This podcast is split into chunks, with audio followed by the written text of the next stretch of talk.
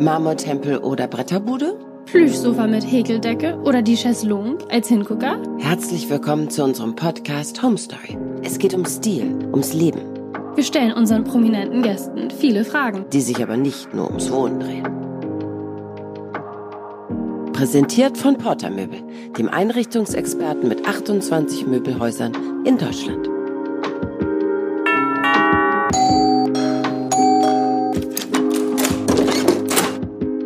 Wir freuen uns ganz doll, Nisha und ich, dass wir heute zu Gast sind bei Hadi Tirani, Architekt. Genau, und zwar nicht nur Architekt, sondern einer der besten Architekten, die wir in Deutschland haben. Ich freue mich so, so sehr. Hadi, wo sind wir hier? Wir sind hier in Hamburg an der Alster in einem Gebäude, wo ich, das ich mal vor 24 Jahren gebaut habe und selber dann auch wohne. Und hier sind aber mehrere Parteien im Haus, oder wohnst ja, du ganz ein, alleine hier im Haus? Na, das ist ein Mehrfamilienhaus, mhm. sechs Parteien. Aber ich habe mir natürlich das Alster-Grundstück. Das Sahnestückchen. unter die Finger genommen. Ja. Und das bringt mir die Energie morgens. Ja, das glaube ich. Also wir sind hier vorhin reingekommen und also ich würde jetzt nicht sagen, dass das Haus aussieht, als wäre es 24 Jahre alt. Nee, oder? man könnte denken, dass es gestern erst ja, äh, äh, gestern erst gebaut war. Sehr futuristisch, wahnsinnig schön. Also mir gefällt es sehr, sehr gut. Aber die Hörer sind ja jetzt leider nicht dabei. Also müssen wir dich fragen. Wie würdest du denn hier deinen eigenen Stil beschreiben, wie du dich eingerichtet hast? Ja, ich bin ja ein durch und durch moderner Architekt. Bei mir ist, zählt natürlich das Licht, die Verbindung von Innenraum zu Außenraum. Und wenn man hier ist und die Alster vor dem Fenster hat, mhm. versuchst du das natürlich mit riesigen Fenstern auch ja. ins Gebäude zu holen. Und davon lebt diese Wohnung, von, mhm. dem, von dem Licht und den Ausblicken und ist eben sehr modern geschnitten, wir haben hier einen doppelgeschossigen hohen Raum. Es geht hier über zwei Etagen, ja. oder? Also es fühlt sich eher an wie so ein Townhouse, finde ja. ich. Da ist ein Fenster, was 5,50 Meter hoch ist. Auch nicht sehr typisch. Wie 5,50 Meter. Das ist schon eine ordentliche Höhe für mich. Also das ist, also ich bin fast ein bisschen sprachlos, ehrlich gesagt. Und die Möbel? Die Möbel sind teilweise gekauft und teilweise von mir selbst entworfen. Mhm. Und das sind natürlich auch Möbel, die eben wie die Klassiker, die wir kennen, hier in das moderne Gebäude passen. Sehr gut reinpassen, ne? Ja. Genau. Und das war natürlich wichtig. Proportion, Art der Möbel, die mhm. äh, Materialien von Bodenmaterial zu Decke, dass das alles miteinander harmoniert, so wie meine Arbeit nun mal ist. Ja. Und äh, es hat natürlich immer was Zeitloses, so mhm. wie ihr beide schon das Gefühl hattet, das ist ja hier gerade entstanden. Mhm. Ne? Entstanden, ja, genau. Man denkt, es ist gerade erst entstanden. Aber es sind eigentlich alle Gebäude, die ich baue, zeitlos. Ja. Auch die zeitlos. 30 Jahre mhm. alt sind, denkst du, sie sind erst heute konstruiert. Ja, also der Zeit voraus aber trotzdem zeitlos, kann man sagen, genau. über dich, oder? Und deine Arbeit. Und dein Zuhause.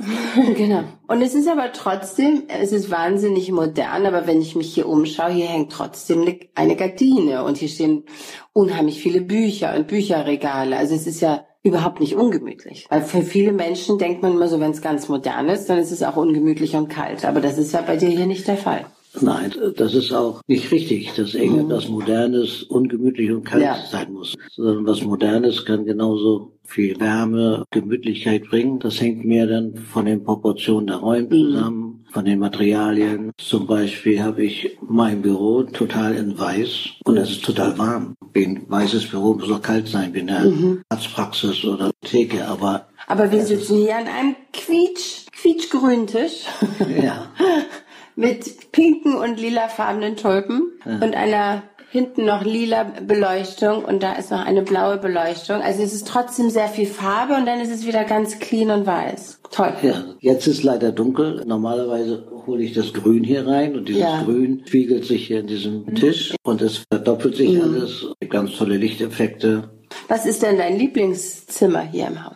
Wenn man selber plant, versucht man natürlich aus jeder Ecke eine mhm. Lieblingsecke zu machen. Eine Lieblingsecke, so wie hier, wo wir sitzen, da haben wir gleich einen Zugang hier runter in den Garten und zur Alster. Oder auch wenn du jetzt in der Küche stehst, hast du den Blick nach draußen. Wenn du in einem großen Esstisch bist, hast du auch den Überblick und ja. die Orientierung äh, wieder in den Garten hinein. Mhm. Oder in den doppelgeschossigen Raum unten, die Bibliothek. Also ist eigentlich deine ganze Wohnung dein Lieblingszimmer. Ja, sozusagen. Also ich, ich, ich vermeide natürlich Ecken zu bauen, die mir Ja. nicht gefallen. Ja. Ja? Aber ist dir das denn auch schon mal passiert, dass du, ich sage jetzt mal, dich ein bisschen verplant hast? Also jetzt, das wird dir heute vielleicht nicht mehr passieren, aber am Anfang deiner Karriere, dass du vielleicht mal was gebaut hast, wo du gesagt hast, hm, das hätte ich anders machen sollen. Oder Das passiert ist, sowas nur äh, mir? Das ist bei mir so. Also so fehlt da auch mal eine Steckdose, wo man im Nachhinein denkt, Mist, da hätte man auch eine Steckdose hinbauen können. Also wenn man dann drin lebt, viele Sachen merkt man ja auch oft erst, wenn man drin lebt. Das ist bei mir ausgeschlossen. Ausgeschlossen. Habe ich mir gedacht. Ich- Ich, habe es befürchtet.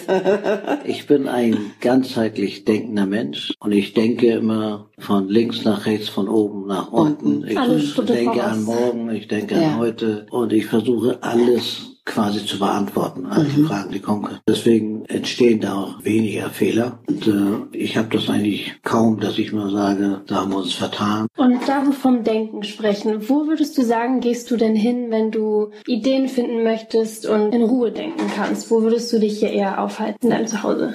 Habe ich die Ruhe überall. Überall. Ja, schön. Ja.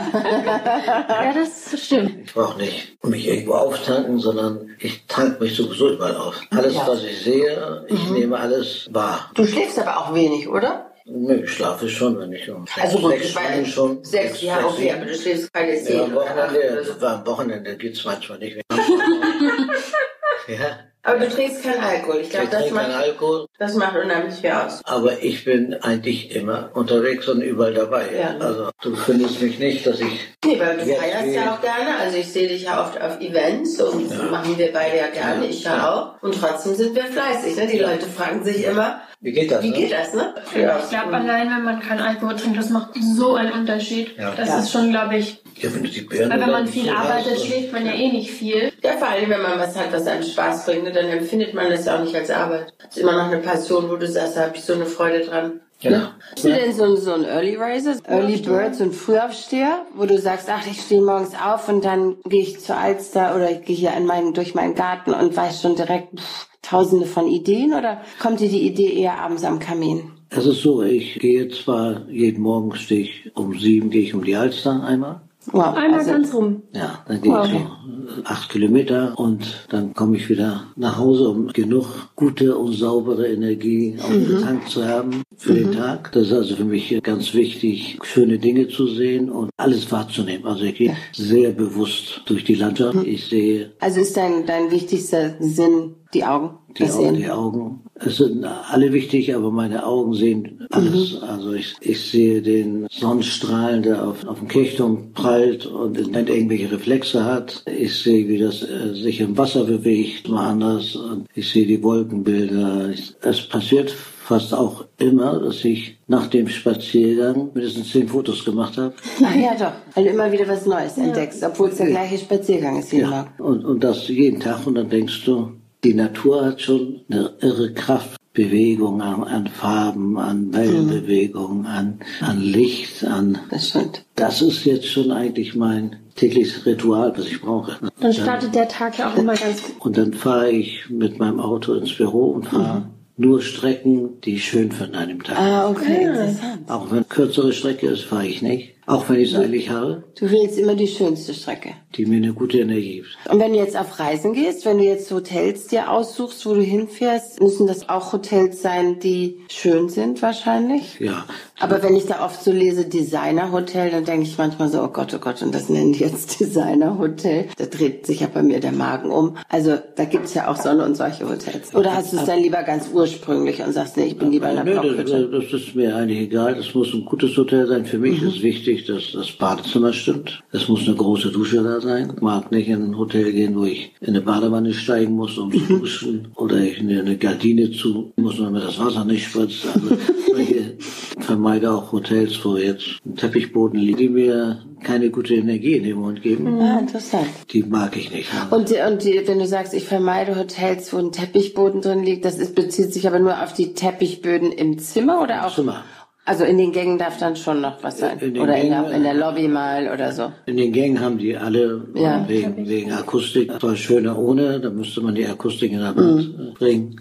Aber es ist einfach kein gutes Gefühl, wenn du diese Teppichfasern da siehst und gar nicht erkennen kannst, was dazwischen ist. Das Das ist ja, das verstehe ich. Du eigentlich eine Sammelleidenschaft? Also ich weiß, dass du diverse Preise gewonnen hast. Wo bewahrst du die alle auf? Sind die dann in einem Regal oder sind die übers Haus verteilt oder stehen die im Office oder?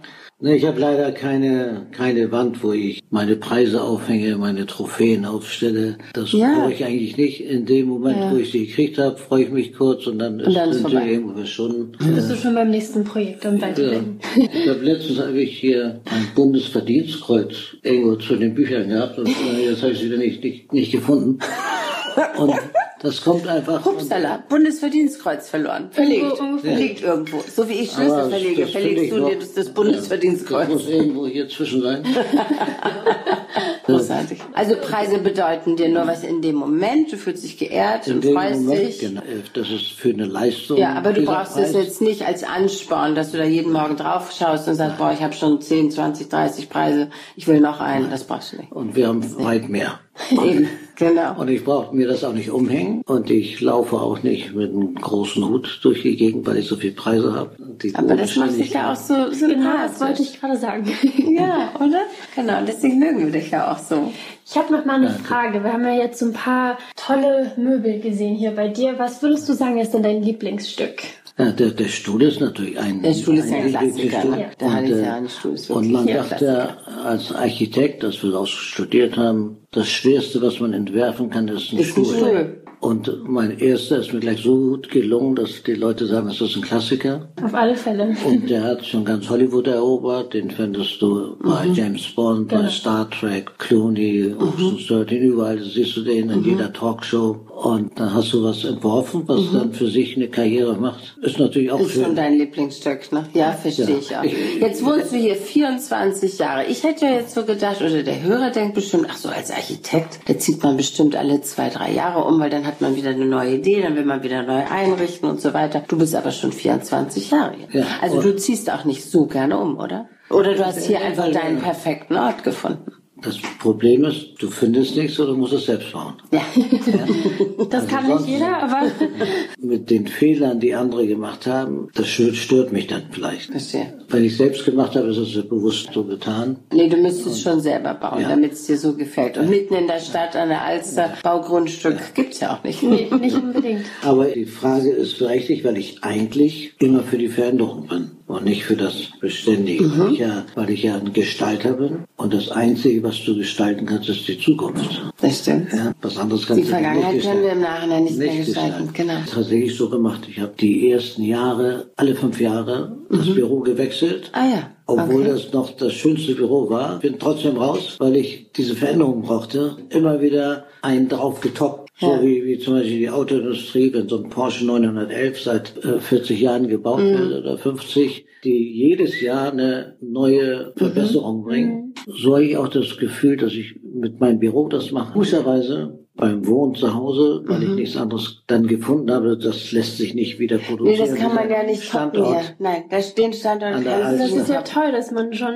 also dass man mit dem, Ja. was man hat, auch zufrieden, also zufrieden ist und sich nicht, nicht verbessern muss. Ja. Ja. Aber grundsätzlich bin ich ein Mensch, der kann alles loswerden, von Ja. neu beginnen. Also kannst dich leicht auch trennen. Ja, für mich ist alles Ältere oder sowas eher eine, eine Belastung. Belastung. Und das Neue, Saubere ist für mich dann, sag ich mal, das Glück, neu zu gestalten, neu Ja. zu formen und deinen Einfluss zu nehmen. Nur hier an diesem Ort, das ist die einzige kleine Ausnahme.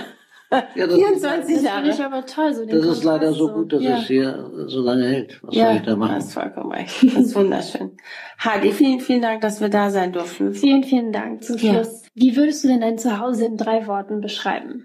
Nur drei. Zu Sehr So kann man das auch machen.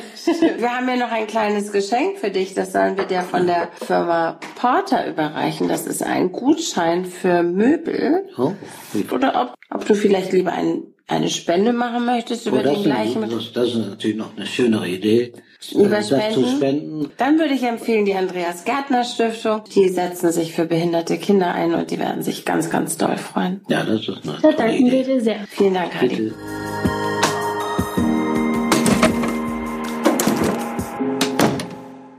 Jessica und Nisha Stockmann gucken bei ihren Gästen durchs Schlüsselloch und entdecken deren Schätze. Bei Trisor geht das nicht, denn ein Trisor-Wertschließfach schützt Schätze, die sie nicht zu Hause verwahren wollen. Absolut sicher und rund um die Uhr zugänglich. Trisor gibt's in Berlin, München, Hamburg, Düsseldorf, Köln, Stuttgart, Nürnberg, Leipzig und Dresden. Testen auch Sie Trisor zwei Monate kostenlos mit dem Code HOMESTORY auf trisor.de slash homestory.